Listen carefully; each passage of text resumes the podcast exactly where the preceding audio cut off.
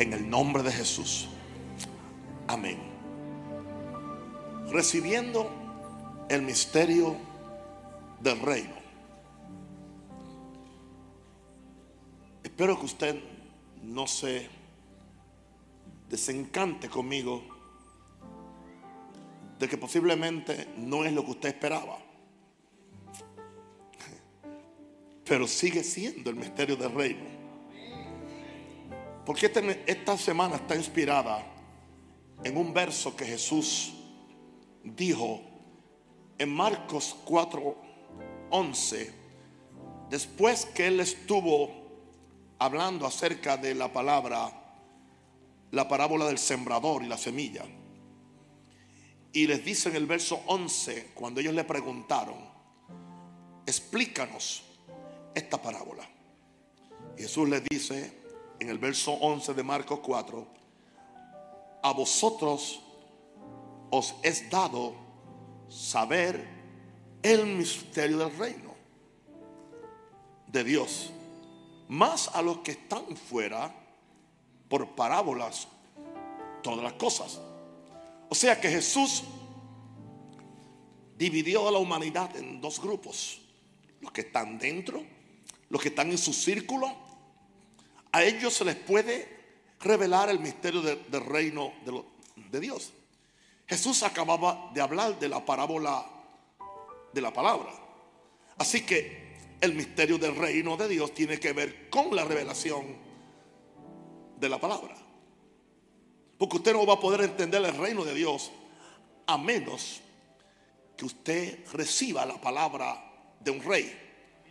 No reciba la palabra como de un maestro, sino de un rey. Así que dice, a los que están fuera se le abra por parábola, pero a vosotros que estáis dentro de mi, mi círculo, yo les voy a revelar cuál es el, misterio del reino. Y eso es lo que trataremos de hacer en esta semana, con la ayuda del Espíritu Santo. Marcos 4, 1 al 3. Dice, otra vez comenzó Jesús a enseñar junto al mar. Jesús era un maestro. Jesús sabía que la fe venía por oír la palabra de Dios. Jesús sabía que si la gente no tenía una plataforma de la revelación del reino de Dios, que viene por la revelación de la palabra, la gente no podía creer para tener su milagro. Y sucede que Jesús está interesado en que nosotros tengamos milagros. ¿Por qué no?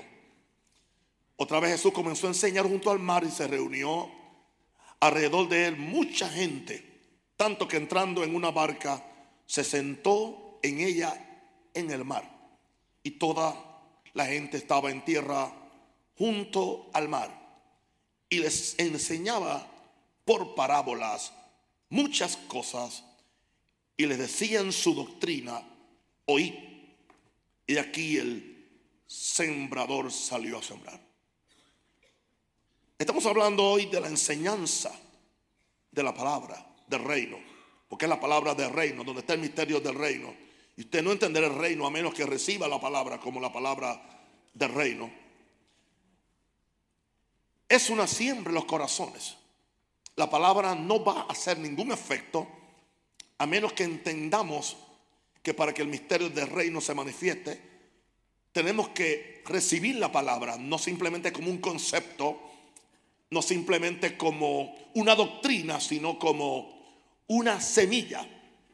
La semilla eh, eterna, la semilla incorruptible que si es sembrada en los corazones con las condiciones propicias, va a dar las manifestaciones del reino. Antes de Jesús hacer milagros y sanidades, él reconocía la importancia de la palabra para desarrollar fe en los corazones de la gente. Hoy en día, una de las razones por las cuales no hay fe y no hay muchos milagros en el cristianismo nominal, como llamamos, es que como que la gente no tiene un oído para oír la enseñanza de, la palabra. Nos han acostumbrado a un evangelio emocional, nos han acostumbrado a un evangelio de entretenernos y muchas veces los predicadores más que mensajeros del reino, son payasos del púlpito. Y yo no digo que uno no puede ser simpático, porque ustedes tienen el pastor más simpático de Panamá, por cierto.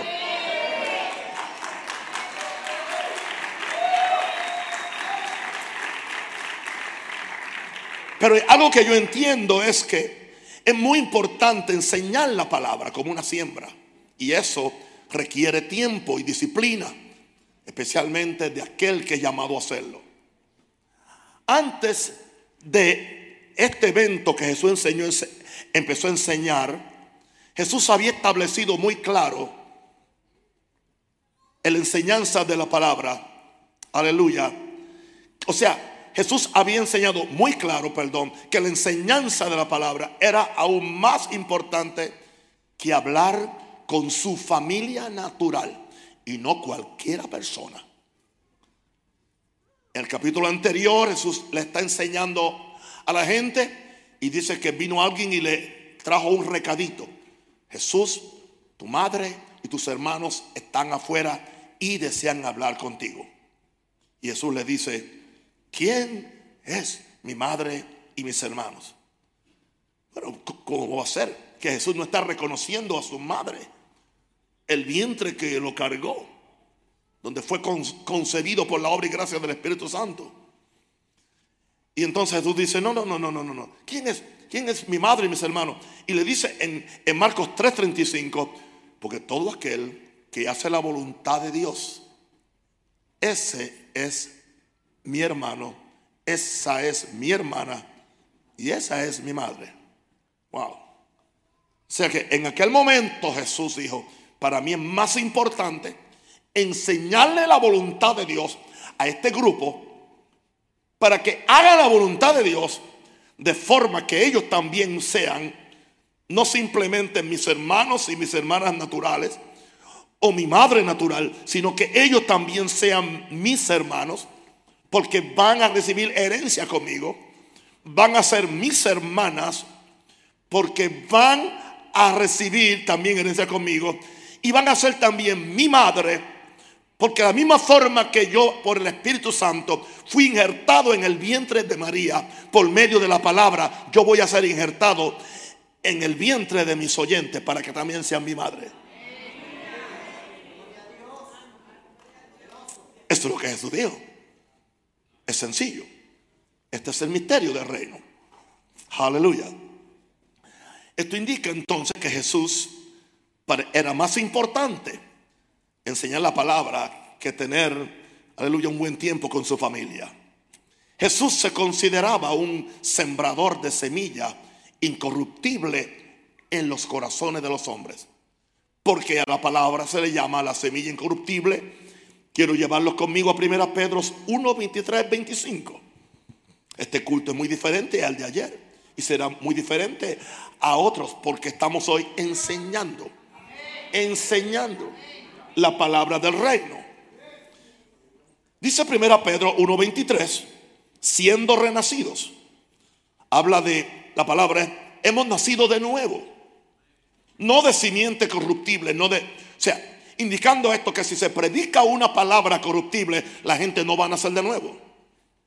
La gente solamente van a nacer verdaderamente al reino de Dios que a donde tú entras cuando tú naces de nuevo. Es cuando se predica una simiente, una palabra donde no haya corrupción. Una palabra que no esté podrida o que no esté dañada o adulterada. Qué gran responsabilidad tenemos los predicadores de la palabra. Siendo renacidos no de simiente corruptible, sino de incorruptible. Por la palabra de Dios que vive y permanece para siempre.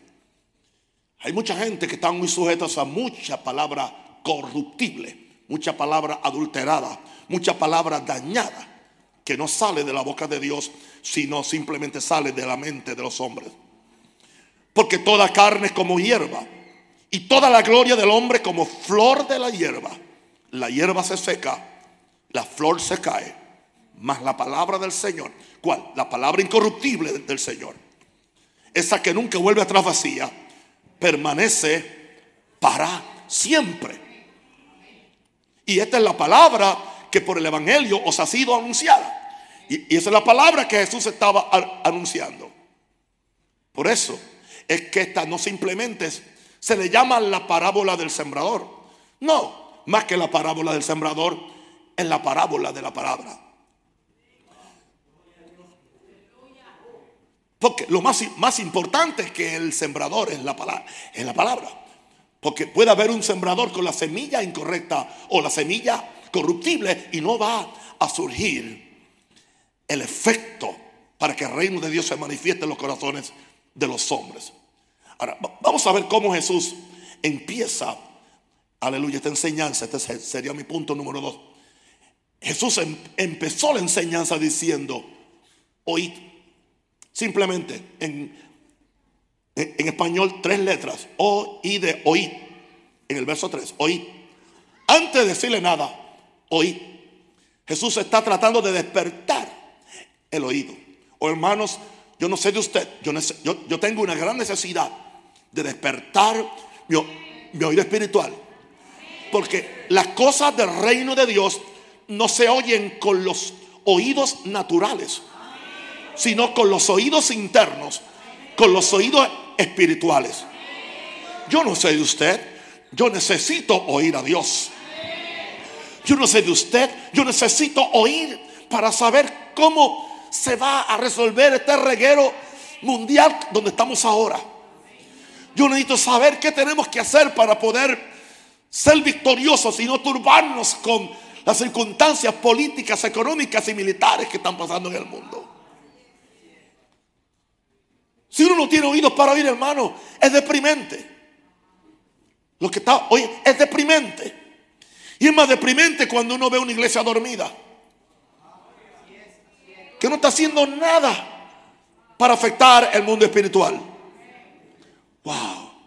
El corazón de la enseñanza es la importancia de oír la palabra de Dios y recibirla en el corazón. Este es el misterio del reino es cómo tú escuchas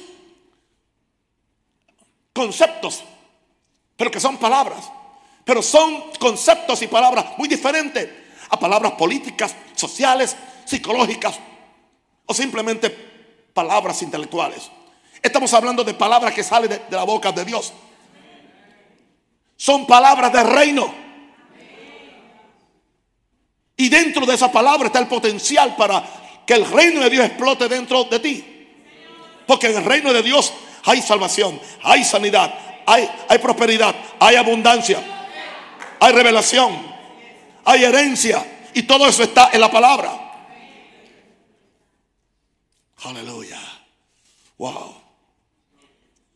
Santiago 1, 21 nos dice la importancia de oír bien la palabra, por lo cual dice Santiago 1, 21 desechando toda inmundicia y abundancia de malicia.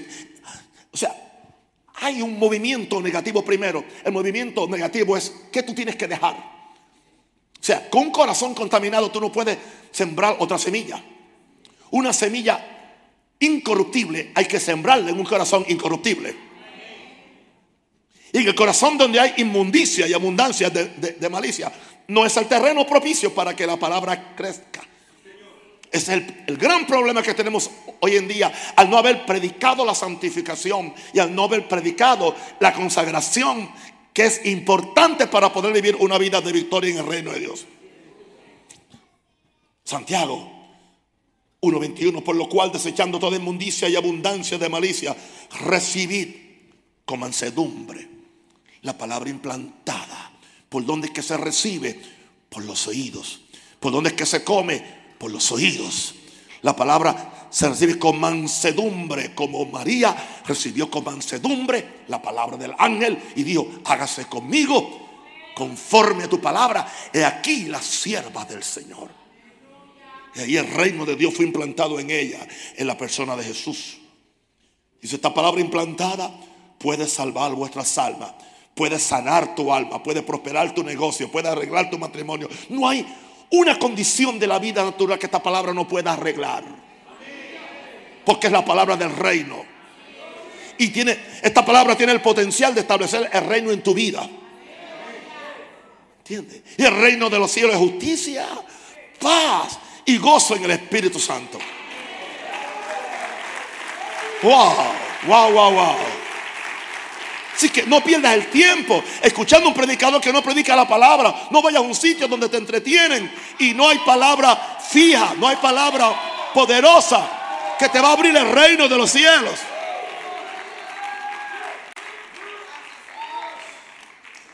Lucha. Interesante que Jesús repitió la frase, el que tiene oídos para oír, oiga. Verso 9 y verso 23 del capítulo. Este capítulo es, es uno de los capítulos más importantes acerca de la palabra. Repitió dos veces, el que tiene oídos para oír, el que tiene oídos cuáles, oídos espirituales para oír. Por eso empezó diciendo oíd. En otras palabras, Jesús quiere despertar el oído espiritual para que oigamos lo que dice el reino invisible, porque el reino invisible tiene algo que decirnos. El reino invisible, tiene algo que comunicarnos. Él no quiere comunicar que nosotros no caminamos por vista, sino por fe.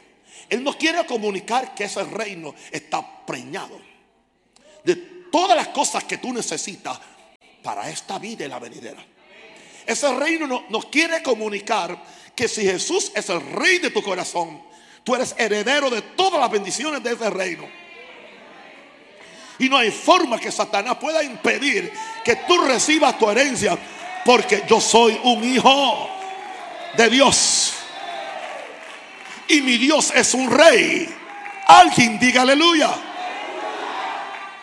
Aleluya. Gracias, Padre. Uh, santo.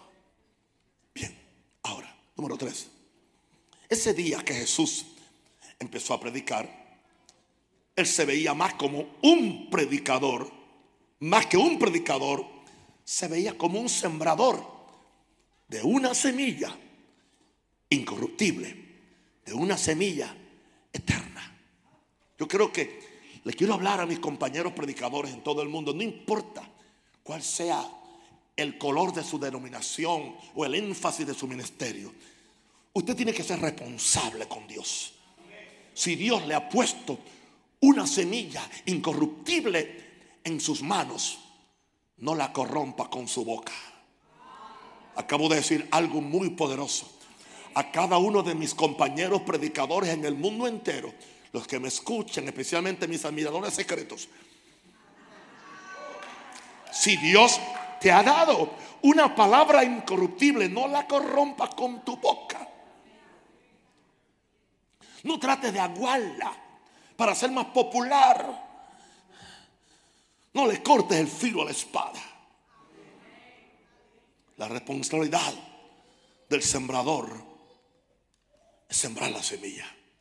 No es para cantar de la semilla. No es para guardar la semilla. Se le dio semilla para sembrar. Y aquí el sembrador un Rosario salió a sembrar hace seis años en Panamá. Por 38 años había estado sembrando en Chicago y en el mundo entero. Y ahora Dios cambió mi tierra de cultivo. Ahora ustedes son mi tierra de cultivo. Y quiero decirle algo. El sembrador es bueno la palabra es íntegra. Ahora depende, el estado de su corazón va a depender de usted. Pero yo le voy a enseñar cómo hacerlo. Ahora, Jesús está consciente que Él no puede obligar al terreno que produzca una cosecha. Él no puede obligar al, al, terreno. Él puede tirar la semilla. Él le puede tirar agua. Él le puede tirar hasta fertilizante. Pero Él no puede al, obligar al terreno que produzca una semilla. Ahora, un sembrador responsable es consciente de tres cosas que son importantes. La primera es el estado del terreno. Por eso es que es importante preparar el terreno. El sembrador tiene que preparar el terreno. Otra cosa importante para el sembrador es el poder sobrenatural o el poder de reproducción que hay en la semilla que él tiene.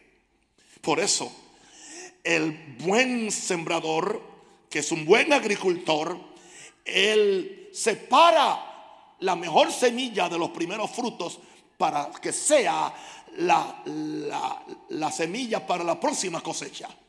Él no tira cualquier cosa. Esto indicando que Jesús nos está diciendo, yo voy a tirar la mejor semilla del cielo.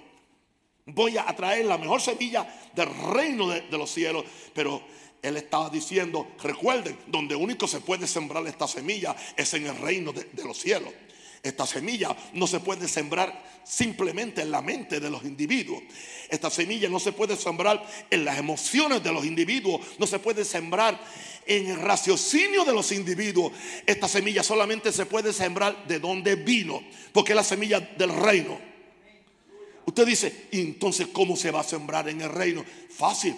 Jesús le dijo una vez, el reino de los cielos dentro de ustedes está. ¿Y dónde es que está ese reino? En tu corazón. Porque el rey vive ahí. Y más ahora que somos nueva creación. Que Cristo en nosotros la esperanza de gloria. Pero aún así depende de ti cuidar tu corazón.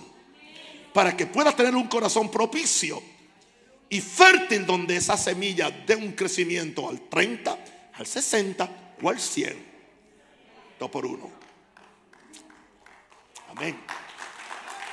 Ahora.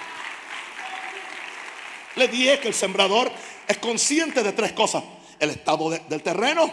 Número dos, el poder sobrenatural de, la semilla. Y número tres, Dios que da el crecimiento.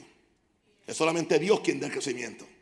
Pero ¿cuántos saben que Dios está interesado en darle al crecimiento de la palabra o la semilla que es de Él? Él nunca va a permitir que su palabra vuelva atrás. Vacía.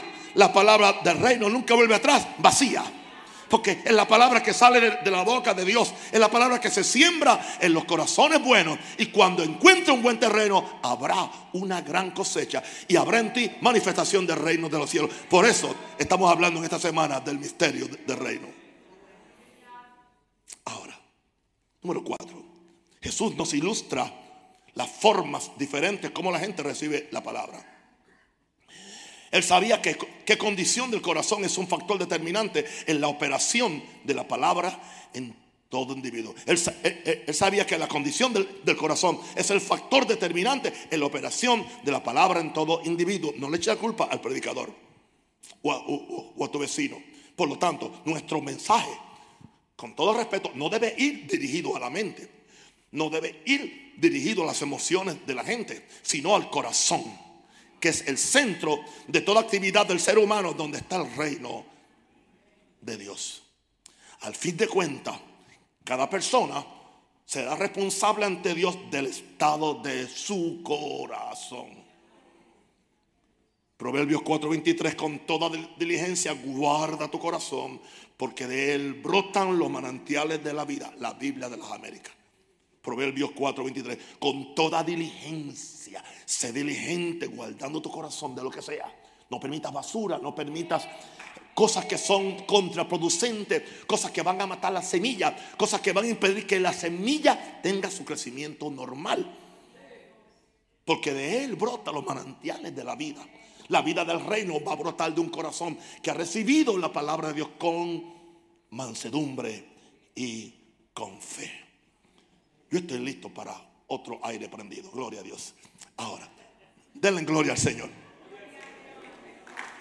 Amén.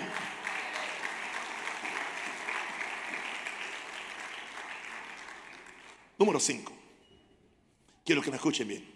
Nunca el problema está en la palabra, porque es la semilla incorruptible. En el caso de Jesús, el problema no, no estaba ni en la palabra ni en el sembrador. En el caso de, ustedes tampoco.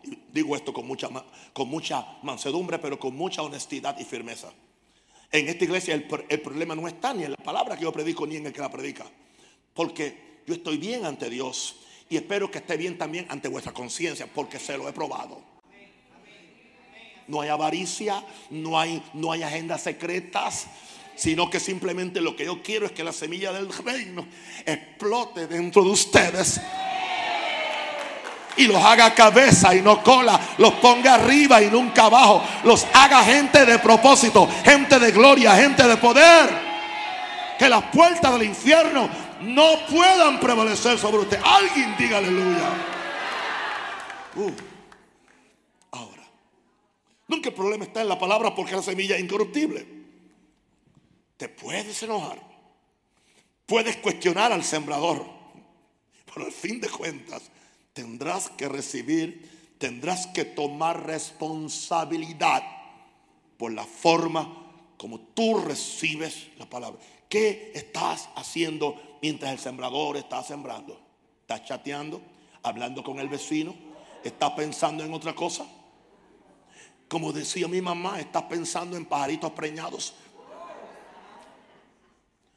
¿O vienes con el corazón abierto? ¿Eres tú acaso como los hermanos de Tesalónica? pastor, dígame, ¿cómo eran los hermanos de Tesalónica?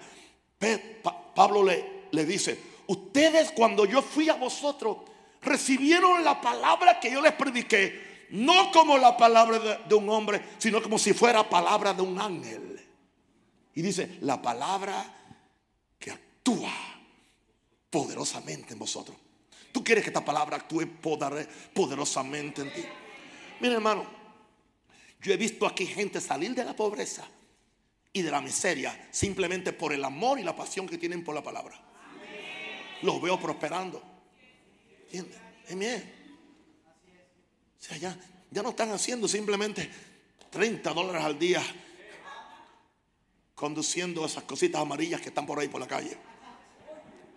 No hay ofensa para los taxistas, los amo. Porque yo le enseñé la palabra y la persona agarró la palabra. Y no solamente la, oyó aquí, fue a la casa y, la oyó tres veces más. Mire hermano, agarre ese mensaje que yo prediqué ayer. Para que explote dentro de usted. Para que usted aprenda a provocar milagros. Porque los milagros suceden cuando alguien se atreve no te conformes con lo que la vida te dio. No te conformes con lo que tu papá te dio. Hay un reino invisible y lo vamos a tomar por la fuerza. Y lo que es mío, es mío.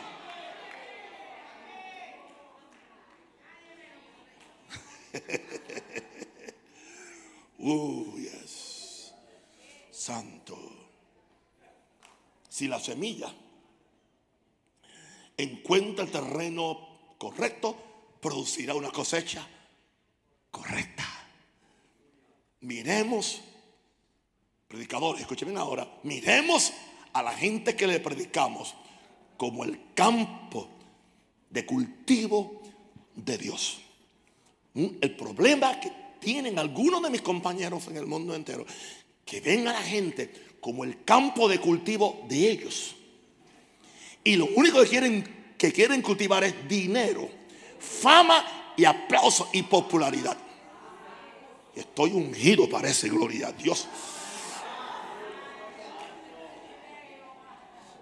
Bertucci me preguntó, ¿y papá cómo estás? Y yo dije, la semana pasada comiendo mucho, esta semana pasando hambre.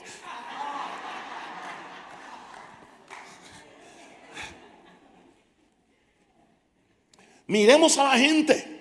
No como nuestro campo de cultivo, sino como el campo de cultivo de Dios. Voy a, llevarle a un verso, 1 Corintios 3, 9.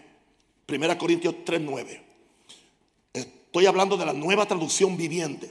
Le dice Pablo, le dice a los corintios, pues ambos somos trabajadores de Dios o colaboradores de Dios. Y ustedes, y ustedes son el campo de cultivo de Dios. Y después le dice, y son el edificio de Dios. La versión 60 dice, sois labranza. Labranza es un campo de cultivo. Nosotros estamos, nosotros estamos colaborando con Dios para que Dios tenga un fruto, no nosotros. Porque ustedes son el campo de cultivo de Dios. El fruto es para Dios. Nosotros no andamos buscando nada para nosotros no nos aprovechamos de nada. Ahora, vamos a ver esta semilla en el punto 6, como la semilla cae en diferentes clases de terreno. Lo hemos oído una vez más, no importa, a mí me sigue bendiciendo. Bien, en, en, Marcos 4, 3, 4 nos dice, y aquí el sembrador salió a sembrar, y al sembrar aconteció que una parte cayó junto al camino. ¿Dónde, cayó? Junto al camino. Vinieron las aves del cielo y la comieron. Adiós palabra, se fue la palabra. En otro día explicamos eso, junto al camino. Pero entonces dice Marcos 4, 5, 6, otra parte cayó en pedregales, donde no tenía mucha profundidad o mucha tierra. Y brotó pronto, oh, brotó pronto porque no tenía profundidad de tierra. Te ve gente que como que brota pronto, pero no no hay depth, no hay profundidad. Pero salido el sol, se quemó. Y porque no tenía raíz, se secó. Era la misma, era, era la palabra incorruptible, pero se secó. Ahora, así que aquí encontramos la semilla que cayó primero junto al camino, la segunda que cayó en pedregales, vamos a ver la tercera, Marcos 4, 7. Y otra parte cayó entre espinos, y los espinos crecieron y la ahogaron y no dio fruto. Hay ciertas cosas que le vamos a ver en la semana que ahogaron las semillas del reino. Las semillas del reino va a ahogar. Aleluya perdón, eh, eh, eh, hay, las espinas en tu terreno van a ahogar las semillas del reino y no vas a tener la cosecha en el reino. Y los espinos crecieron y la ahogaron y no dio fruto. Pero entonces Marcos 4.8 dice, pero otra parte cayó en buena tierra, o sea, en buen corazón. ¿Y qué hizo? Dio fruto. Pues brotó y creció. Produjo a 30, a 60 y a 100 por uno. Yo, no creo que Jesús tomó todo este trabajo de enseñar esto simplemente como una poesía, como un buen mensaje. No, no, no. Fíjense que Jesús, después que le enseña esto, dice, ahora les voy a explicar por qué esto es el misterio del reino. Que a ustedes se les va a revelar, pero yo les hablé en parábola, hablándole de una semilla, hablándole de espinos, hablándole de, piedras, hablándole de, de ave del cielo. Pero eso es todo figurativo. Ahora yo les voy a explicar a ustedes lo que significa eso en la realidad, que es lo que vamos a hacer mañana. Pero otra parte cayó en, en buena tierra y dio fruto, pues brotó y creció y produjo a 30 a 60 y a 100 por uno. Vienen entonces los discípulos. Ponme el verso 9 y 10, por favor, a ver qué es lo que dice, porque no te. Entonces les dijo, a ver, les dijo, después que le dice todo eso, ahora es el que tiene oído para oír, oiga, oigan. O sea, empecé diciéndole, oí, fue la primera palabra. Jesús no dijo ni buenas tardes, ni buenas tardes dijo, dijo, oíd. Uh, imagínate que yo me pare aquí a predicar un día y digo, oíd. Pero si él no dijo ni, ni anunció el texto, ni nació si va Jesús no anunció, voy a predicar de Jeremías, de Ezequiel o Isaías. Él simplemente dijo, oí. Es que para mí todo movimiento y toda palabra o todo pestañeo de Jesús es fundamentalmente importante. Y ahora le dice, ponme el verso otra vez. Después que le, le, describe, describe dónde cayó la, la semilla, dice, el que tiene oídos para oír O sea, el problema de ustedes es el oído no están oyendo bien. Eh, aleluya. Entonces, ese es el problema de la iglesia. Ese es el problema de la iglesia en Panamá y Latinoamérica y en el mundo entero. No están oyendo bien. Hay comezón de oír. ¿Qué es comezón de oír? El que, el, hay gente que quieren oír lo que, lo que les hace cosquillita lo que les cae bien, lo que les infla el ego, lo que lo hace sentirse bien, pero no bajo convicción del poder del Espíritu Santo. Pero la palabra de, Dios es viva y eficaz y más cortante que toda espada de dos filos y penetra hasta partir el alma y el espíritu. Oh, gloria. Ponme el otro verso, por favor. Aleluya. Minerva se me está despertando el hambre que no, tenía esta tarde. ¿Qué vas a hacer al llegar a casa? No sé. Bien, verso 10. Cuando estuvo solo, cuando estuvo solo, cuando se fue la multitud, los que estaban cerca de él, diga, yo quiero estar cerca de él. Con los doce. O sea, no solamente eran más de 12 los que estaban cerca de él, un grupo que se quedó, un grupo que no simplemente se, se, satisfizo con oír una buena prédica, sino dice, hay algo más que no entendemos. Le preguntaron sobre la parábola Y entonces Jesús le dice en el verso 11, y les dijo, a vosotros, los que se quedaron, los que hicieron un esfuerzo extra, los que no se fueron porque eran las 12 de la tarde del domingo o la 1 de la tarde y no queremos que el arroz se termine en el café C. Oh, hermano, eso fue al principio. Yo tenía alguien aquí haciendo sonido cuando yo supe que dejó de hacer sonido, parece a café C y después la excusa que me dieron era, era que antes que el arroz se terminara, yo me dejó esto sin, sin sonidista. O sea que para ti es más importante el arroz del café C que darme a mí un buen sonido. Pobre persona ya no está ni en, ni en este planeta. ¿En, serio? No está en este planeta. No oyó la palabra del reino. Hermano, esto es serio. en medio de, de, la, jocosidad y la belleza que tiene un rosario en su expresión, hay una gran responsabilidad. Porque esto es delicado. Es la palabra del reino. O dice, los que se quedaron cerca de él. Dieron, hay más que no entendemos. Hermano, diga, siempre hay más que yo no entiendo. Uh, gloria, gloria a Dios. Le preguntaron, ponme el verso, por favor, le preguntaron. Ponme el verso, por favor, le preguntaron. No, no se fueron, ¿verdad? Al café C. Amén. A vosotros os he dado saber, saber el misterio del reino de Dios. Más a los que están fuera, a los que ya se fueron, por parábolas todas las cosas. Salen y terminan y vuelven otra vez a la misma cosa. Y otra vez, no sé por qué la palabra no me funciona. ¿Entiende? Esos son los que están esperando que usted le tire aceite al final del culto, o le revuelque el pelo, o los tire al piso. Porque ellos confían más en lo que pasa afuera que en lo que pasa adentro. Dígale aleluya, aplauda, haga algo.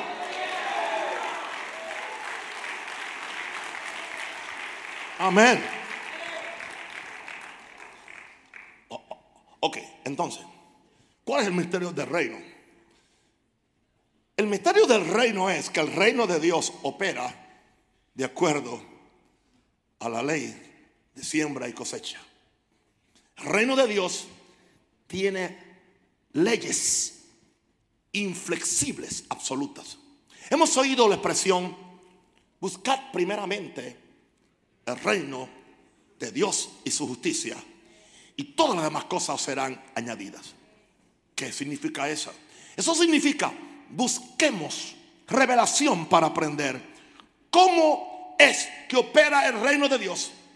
Y cuando aprendamos y pongamos en primer lugar la búsqueda de ese misterio de operación, entonces todas las cosas que están en el reino ya nos serán añadidas. Pero eso no viene sin que haya en nosotros un despertamiento de la importancia de la palabra. De la importancia de recibir con mansedumbre la palabra. De la importancia, aleluya, de que, de que esto, de que la fe debe de ser un misterio y se convierta en mi modus vivendi, en mi forma de yo vivir. Se puede, hermano. Yo lo estoy haciendo. Esta ley solo opera a favor de los discípulos que están dispuestos a recibir la sabiduría de Dios con mansedumbre, porque entonces son herederos del reino, son los hijos del reino. Jesús le llamó los hijos, de, hijos del reino. Serán salvos por medio de la palabra del reino, serán sanados por medio de la palabra del reino, serán liberados por medio de la palabra del reino, serán prosperados por medio de la palabra del reino y vivirán una vida eterna porque viven buscando primeramente el reino de Dios y su justicia, buscando la revelación de este misterio, el misterio del reino. Denle un aplauso a Jesús. Bueno, hagamos, hagamos un pequeño ejercicio. Aleluya, póngase la Aleluya, si, puede. Yo, yo no puedo porque necesito uno para el micrófono, pero póngase la mano en los dos oídos. Aleluya. Y usted va, diga, diga conmigo, Espíritu Santo, abre mis oídos. Dame revelación de la importancia de oír la palabra del reino. El reino va a entrar a mi vida, se va a manifestar en la medida que yo reciba con mansedumbre la palabra del reino. Yo abro mi corazón para que en esta semana mi vida sea cambiada y transformada oyendo el misterio del reino, oyendo la palabra que me salva, me sana, me libera y me bendice en el nombre del Señor. Den un aplauso muy fuerte al Señor. Amén.